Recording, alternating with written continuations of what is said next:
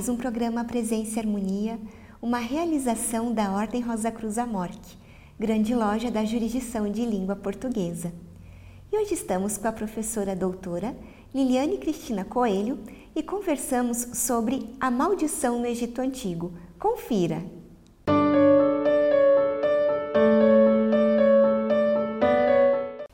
Liliane, que bom receber você mais uma vez aqui no programa Presença e Harmonia. Muito obrigada. Obrigada pelo convite, né? É sempre um prazer é, estar aqui no programa. Bom, Liliane, então, hoje como nós vamos conversar sobre a maldição no Egito Antigo, queria que a gente pudesse começar conversando a respeito de um imaginário que acredito que foi sendo fortalecido pela literatura e pelo cinema. Então, o que, que você pode contar para a gente a respeito? Sim, existe um imaginário formado a partir da, da literatura, em especial durante o século XIX. A gente vai ter uma série de autores, é, tanto homens quanto mulheres, que vão escrever a respeito do Egito. Né? Porque a gente tem que levar em consideração que a redescoberta do Egito acontece é, com a expedição napoleônica? No finalzinho do século XVIII, então, a Europa vai passar a conhecer o Egito no século XIX. E nisso, então, você vai ter é, escritores como o Théophile Gautier, o uh, Edgar Allan Poe, é, e autoras como Jane Webb, como a Louisa May Alcott, né, que vão escrever, então, a respeito de maldição. Em especial, a, a personagem principal né, vai ser a múmia, é, desde, desde sempre. Então, os primeiros contos, é, tanto dos homens, né, o, o romance da múmia, é, Pé de Múmia, né? são contos que, é, ou romances que vão trazer a múmia como personagem principal, é, sendo sempre um fantasma, ou um fantasma da história ou da arqueologia. Né? Da arqueologia normalmente são as múmias femininas e os da história normalmente as múmias masculinas. Né? Então a gente sempre vai ter essa, essa questão. E quanto às mulheres, é interessante a gente pensar que, primeiro, né, tem o conto da Jane Webb, é, que é Jane Loudon, na verdade, né? O conto dela tem três volumes, né? A Múmia, um conto do século 22, tem três volumes. E temos o, um conto, isso sim, um conto, tem cerca de, de 30 páginas, da Luisa May Alcott, que na verdade a gente não conhece como uma escritora é, de, desse gênero, né? mas sim pelos romances, como Mulherzinhas, Homenzinhos e outros romances que, que ela escreveu ao longo da vida. Mas ainda na adolescência ela escreveu né, é, Perdidos em uma Pirâmide ou A Maldição da Múmia, que é muito legal. Eu descobri o que acontece com a semente que a moça planta. Ah, é? Ela suga energia vital. Tá certo. E esse movimento, né, em relação à literatura, a gente pode dizer que ele continua existindo também na produção que nós temos hoje, né, para manter vivo esse imaginário da maldição da múmia? Sim, sim, a gente tem. É, o cinema está aí, né? A gente sempre tem vários filmes de múmias. O último, inclusive, é bem maluco, né? Aquele do Tom Cruise é muito maluco, mas a gente tem aí várias produções cinematográficas. É, temos muita literatura é, que é baseada no Egito Antigo e que tem múmias, né? ou que é, uma literatura que se passa nos dias de hoje, mas que uma múmia acorda, sempre tem essa, essa questão. E a múmia está muito presente na literatura infanto-juvenil. Né? Ela ajuda a formar esse imaginário desde a infância. O problema é que mostra a múmia como um monstro. E mostrando a múmia como um monstro, aqui no museu vocês devem ter a experiência diariamente de crianças que não querem ver a Totimeia porque tem medo que ela levante, né, e, e sei lá, saia perseguindo todo mundo. Mas é esse imaginário ele continua sendo formado é, hoje em dia ainda mais por meio de é, jogos, por meio de é, até de, de outras formas de de mídia, né, que a gente não está tão acostumado, assim, É, não só o filme, a, a série lá no streaming ou no DVD, mas a questão também de podcast, né? Que, que você vai ter aí podcasts que falam a respeito. Então, é um imaginário que vem se fortalecendo, né? E que começa a se fortalecer, é, a ficar mais visível com Tutankhamon. Perfeito. E até é justamente isso que eu queria comentar contigo, né? Que você estava dando exemplos do século XIX e agora do século final 20, 21, né? Agora, é, voltando um pouquinho sobre o século XIX, o que, que ocorria de repente nesse período, até quem sabe no campo da própria arqueologia, que pode ter motivado a maldição, né, esse imaginário sobre a maldição no Egito Antigo? No século XIX era muito comum é, quem ia à Europa trazer uma, é, à Europa, ao Egito, né, os europeus que iam ao Egito, é, trazerem com eles uma múmia, né, levarem para as suas casas. E eles ofereciam, os mais nobres, né, os mais ricos, ofereciam chás à tarde e a cerimônia, digamos assim, terminava com o desenfaixamento de uma múmia. Então, o próprio é, Edgar Allan Poe é, tem uma, uma, uma passagem né, na, na biografia dele que diz que ele frequentava esses chás e por isso a influência pode ter vindo disso. É, como maldição, né, porque assim, a influência é sobre escrever sobre uma múmia. É, a maldição, ela, eu acho que que vem dessa, dessa questão mesmo de ser um, um objeto, né? Um, um, ser que é diferente, não um objeto porque é um ser humano, mas é uma coisa diferente, é, que é assustadora na realidade, né?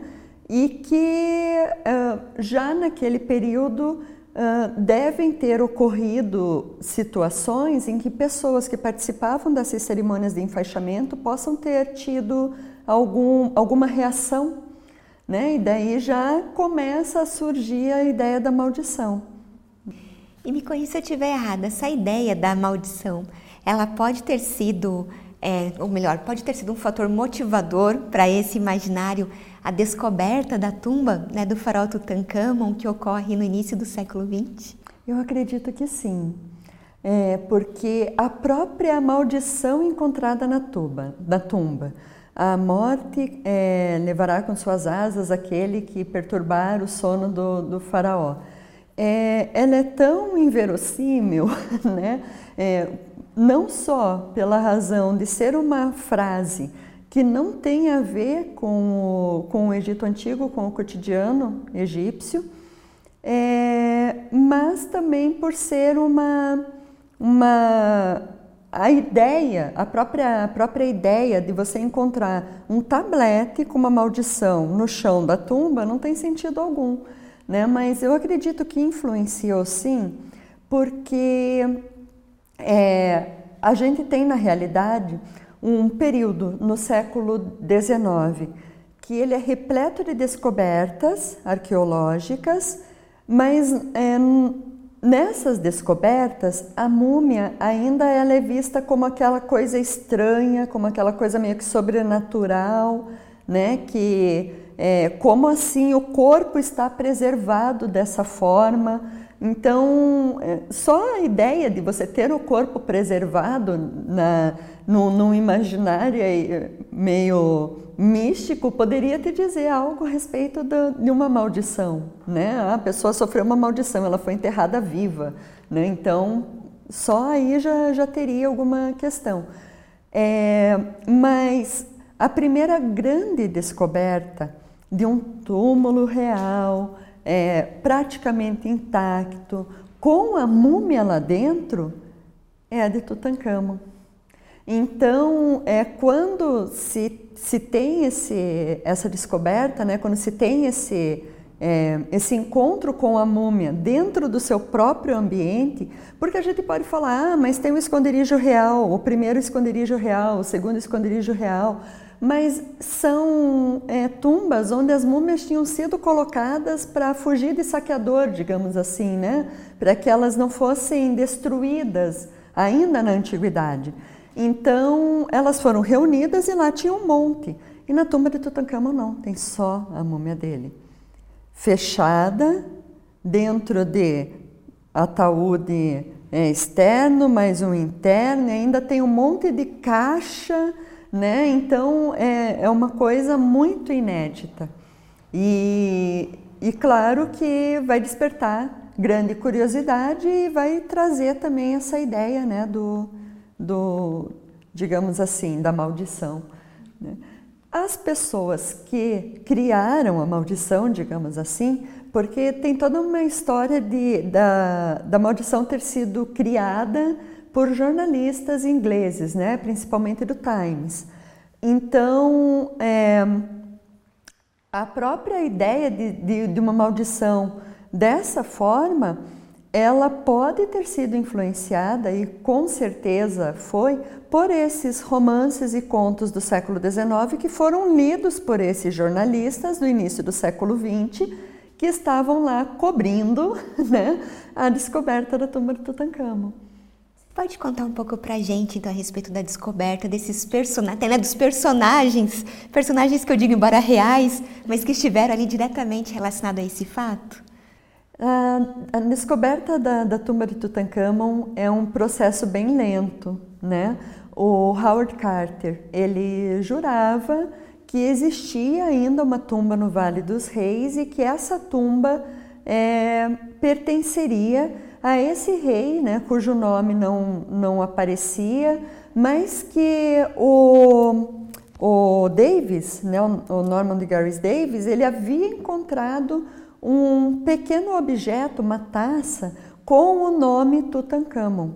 Então, se existia aquela taça, provavelmente essa taça tenha sido saqueada da tumba quando houve o, o, o saque na antiguidade, né? E ela estava em outro lugar, então foi encontrada por esse outro arqueólogo. E o Howard Carter disse: oh, se existe isso, se existe esse nome, existe uma tumba. Então ele insistiu muito nisso né? E o Lord Carnarvon, então, que era o quinto Lord de Carnarvon, né? Ele é, financiou. O Carter precisava de um financiador e o Lord Carnarvon então deu o dinheiro para que ele pudesse fazer as pesquisas no Vale dos Reis.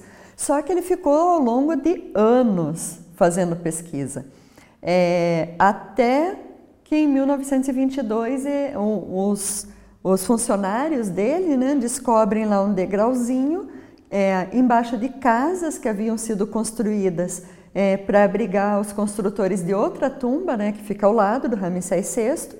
E então eles descobriram aquele degrauzinho e dali a tumba. Então, é, Carter, claro, ele não poderia abrir a tumba, ele não poderia fazer nada sem que o financiador estivesse junto, então, o Lord Carnarvon e a filha dele, a Lady Evelyn, eh, vão ao Egito. Lá eles encontram com a, o, as pessoas que naquele momento fazem parte do, do que hoje é o Ministério de Antiguidades, né? E então eles podem abrir a tumba, né? quebrar o selo que tinha sido refeito, né? Mas eles podem então nesse sentido é, abrir aquela tumba e revelar toda aquela maravilha né? que estava lá, tanto a frase do Howard Carter, né? É, vejo coisas incríveis, é, já diz muito a respeito disso. E essa ideia da maldição também foi fortalecida, de certa forma, pelo que acontece, acho que com alguns deles, né, dessa, desses envolvidos. Você pode comentar para a gente, por favor? O que, que acontece? O Lord Carnarvon ele tinha uma saúde muito frágil, né, justamente por isso ele, é, como indicação médica, ele passava os períodos de inverno na Europa no Egito. E as escavações arqueológicas no Egito, elas são realizadas no inverno, porque no verão ninguém aguenta ficar no deserto, né? Então, tinha, tem essa coincidência, mas ele tinha uma saúde muito frágil. Conta a história que é, o Lord Carnarvon foi picado por um mosquito é, não sabemos que mosquito, pode ser um Aedes aegypti ou qualquer outro tipo de mosquito, é, na face.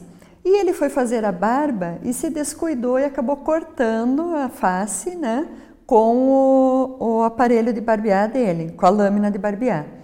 Nesse, é, nessa condição, então, é, provavelmente ele teve uma, alguma infecção por bactéria que levou à morte dele por causa dessa picada do mosquito, é, né, que infeccionou. É, só que isso leva a uma ideia de maldição. Por quê? Poxa, ele é um dos primeiros que entra na tumba. Ele foi quem financiou, ele deu dinheiro para que se descobrisse e se abrisse a tumba e perturbasse, perturbasse o faraó.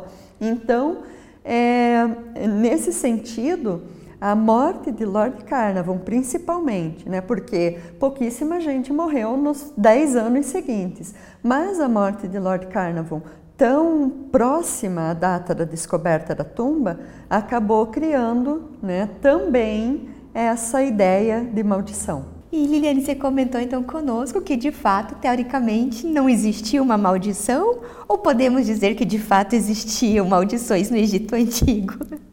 Maldição no Egito Antigo existia, muita. Né? Só que assim, é como eu disse, ela não ficava num tablete dentro da tumba, ela ficava visível. Porque afinal, depois que você entrou na tumba, o sono do faraó já está perturbado. Para que, que vai ter maldição lá dentro? Mas fora das tumbas existem muitas maldições. E essas maldições elas vão desde aquelas que é, estão muito relacionadas ao imaginário egípcio até aquelas que estão muito relacionadas à natureza. Né? Então, uma relacionada à natureza, por exemplo, poderia ser é, aquele que é, arrastar essa pedra e entrar nessa tumba é, será atacado pelo leão, pelo crocodilo e pelo hipopótamo, que são os três animais da fauna egípcia que os egípcios mais temiam, né? porque existiam em muita quantidade e uh, hipopótamos e crocodilos principalmente causavam muita morte no Nilo. É, por outro lado, né, aquelas do imaginário que vão afetar o imaginário, é, tem algumas que dizem, tem uma que diz: seu nome não existirá na terra do Egito. Se o nome não existe, o indivíduo não existe, né? Porque afinal o nome é uma das partes que formam o indivíduo. É, outra é, tem aquelas que envolvem, claro, aquelas coisas assim catastróficas.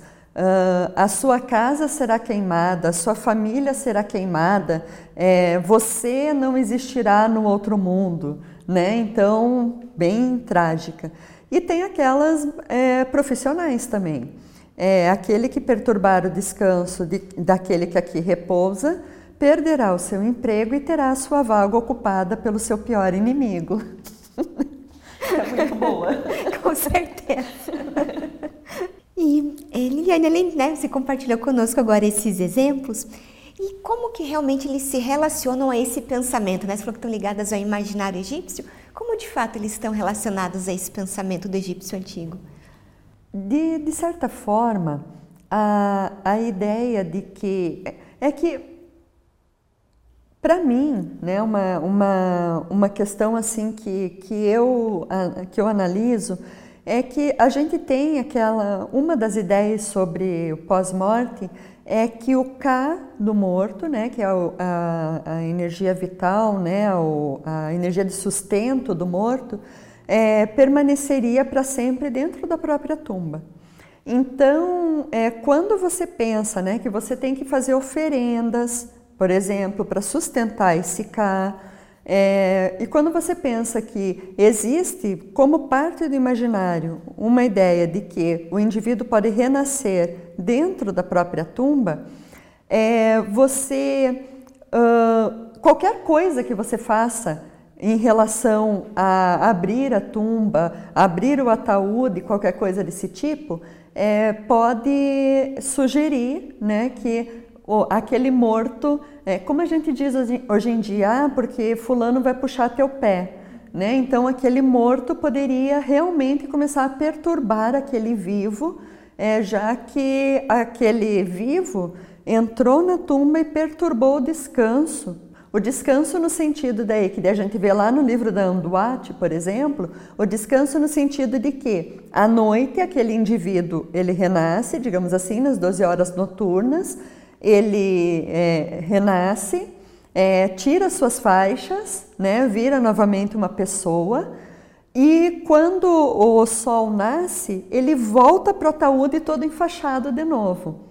Então, até, né, se a gente for pensar a própria ideia da maldição, assim, como um todo, a própria ideia que a gente tem é, lá desde criança, da múmia sair correndo atrás da gente, levantar e sair correndo, ela é muito próxima desse, desse aspecto, né, desse sentido, nesse imaginário egípcio. Mas também a gente tem é, toda, toda uma questão. É, relacionada aí ao, ao imaginário com relação à, à vida após a morte também, mas aí é, as maldições, uh, na maioria do, das vezes, né, na maioria das maldições que, que, que a gente conhece, elas vão é, bater, elas vão ali encostar em alguma ideia que vai fazer com que esse indivíduo é, mesmo passando pelos rituais, mesmo passando por uma mumificação, ele não vá para o mundo, para o paraíso agrário de Osíris, porque se ele será queimado, ele não vai. Se é, o nome dele não existirá, ele não vai para o mundo de Osíris. E também, se ele for é, comido, né, se ele for atacado pelo crocodilo hipopótamo e o é, leão, ele vai ser devorado, não vai ter corpo. Então, é, como você tem que ter o corpo físico é, para ir para o outro mundo, isso também dá uma afetada aí bem grande, né, bem significativa. Então, o egípcio antigo, ele acreditava naquela maldição. Né? Apesar de muitos não, não, não saberem ler, é claro, a gente fala, ah, porque a maldição, a maldição está lá fora da tumba, o indivíduo vai lá, vê a maldição e não, não vai perturbar a tumba. Não, a gente tem uma população que cerca de 95 a 98% era analfabeta, né? Mas a própria ideia é, dos hieróglifos ali, é, representando, por exemplo, leão, o crocodilo, o hipopótamo, esses hieróglifos é, adquiririam vida é, e ali mesmo eles atacariam aquele indivíduo. Né? Então o indivíduo já não teria vida. né? É, e se a casa fosse queimada? Né? Eu acho que é aquela maldição ainda de o seu pior inimigo assumirá o seu cargo, é, nesse caso ela é menos pior. Com certeza ainda tem o corpo. É, mas ó, também se o cara for o vizir, por exemplo, não é legal. É verdade. E Lilian, você comentou que ela está escrita na entrada da tumba. Então a função é né, em oposição à, né, à ideia que se criou, por exemplo, do Tutankhamon, do tablete dentro da tumba. A função é essa mesmo para afungentar qualquer pessoa de profanar aquela tumba? Isso mesmo, né? a função da maldição é essa, né? É, já que é, ela tem que ficar visível. Uma da, das condições para a maldição ser é, efetiva é que ela esteja visível. Porque se ela estiver dentro da tumba, não tem mais função alguma. Então, ela precisa estar visível num lugar onde, é, no, num acesso público, digamos assim, né? Então, uh, por exemplo, a, a, existe uma tumba e essa tumba ela é cercada por uma espécie de muro e tem um portal. A maldição já vai estar no portal, não vai estar lá, lá na entrada da tumba, né? Porque a pessoa vai perturbar o morto já entrando ali naquele espaço que é um espaço, digamos assim, sagrado, né, para aquele indivíduo. Então, é, para eles, realmente, assim, era efetivo, uh, mesmo para os analfabetos, porque você tem toda uma ideia de, uh, de que os hieróglifos poderiam ali mesmo tomar vida e a sua vida uh, acabar, né? No sentido de que uma vez escrito, então aquilo de fato existe. Isso, ou pode acontecer. Exatamente. Até por isso que você é, tem imagens, por exemplo, do próprio livro da, da Amduat, do livro das horas e outro, outros livros né, do outro mundo, é onde as serpentes sempre aparecem cortadas por facas, né? porque aquela serpente poderia adquirir vida. Então, os hieróglifos, eles são vivos. E na maldição, o hipopótamo não está pela metade, o crocodilo não está pela metade e o, o leão também não. Então, eles podem adquirir vida. Né? Então, é, é por, é por esse lado aí que tem essa crença e toda essa ideia de maldição. Perfeito, Liliane. E a gente já caminhando para o fim, uma outra questão que muitas vezes está presente hoje, que até as pessoas perguntam, é com relação se nas tumbas havia armadilhas para evitar acesso ao local. Isso procede? Tem armadilha nas tumbas? Não tem? Como que é essa questão? Aí depende, né? Mas de maneira geral, as tumbas, é, as tumbas tanto de, de nobres quanto tumbas é, régias, elas têm fosso, né? É, tem um espaço ali que é, ele fica vazio e que se você entra sem uma iluminação, você vai cair no fundo daquilo ali, né? E isso existe. É, apesar de que hoje a gente tem todo um, um um cercamento desses espaços para que o turista não sofra um acidente, né? esses espaços existem, eles são visíveis dentro das tumbas. Mas aquelas armadilhas de filme, tipo sair coisa da parede, não, esse é só no filme, né? E escaravelho que come gente também. Perfeito, Liliane, agradeço muito a conversa de hoje. Muito obrigada. Obrigada sempre pelo convite e estamos aí à disposição. Obrigada. Obrigada. Aproveito para lembrar do nosso e-mail presenceharmonia.morte.org.br. É muito importante para nós essa via de comunicação que nós temos com você que nos assiste. Agradecemos a participação conosco hoje e até o nosso próximo encontro. Paz profunda!